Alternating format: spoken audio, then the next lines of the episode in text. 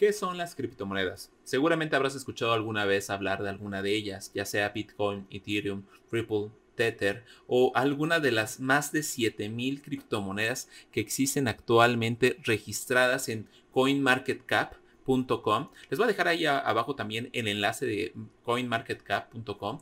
Es punto de referencia para que ustedes vean todas las criptomonedas que existen en el mundo, por lo menos las menos riesgosas en las que ustedes podrían invertir, ¿sale? Pero ¿qué son estas cositas o estos números ceros y unos que se encuentran ahí y que la gente no puede o no entiende? Pues eh, es una eh, base de datos descentralizada, así como los contadores en donde llevan algún registro, pero que es de difusión masiva y que todas las personas desde el 2009 cuando se ideó este tema, eh, tenían como la intención de que cualquier persona pudiera tener a una economía descentralizada que no dependiera de ningún banco y que todos pudiéramos acceder de ellas y que a través de la adquisición de estas cosas virtuales pudieras comprar bienes y servicios. Ese es el ideal. Sin embargo, actualmente solamente se están utilizando en mayor medida para hacer el trading de criptomonedas. Ya en su momento platicaremos sobre este tema que creo que es algo muy bueno y que es justamente lo que algunos de ustedes quieren saber. ¿Sale?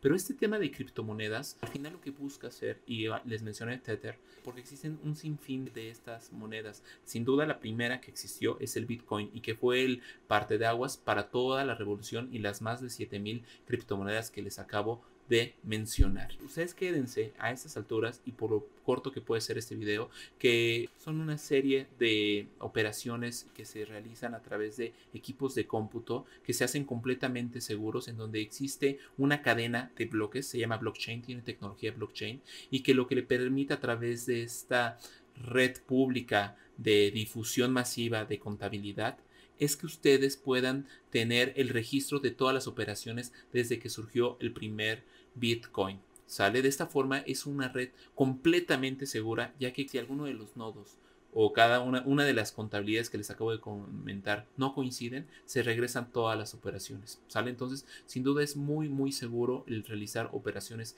en criptomonedas. Su difusión aún no ha sido adoptada, sin embargo, si ustedes se mantienen en alguna de las criptomonedas que las acabo de mencionar, sobre todo Bitcoin, Ethereum y algunas otras de las top 10 que ustedes van a encontrar en la página que les comenté, son de las que podrían tener menos volatilidad, entre comillas, y que podrían ser su punto de partida para adentrarse en criptomonedas.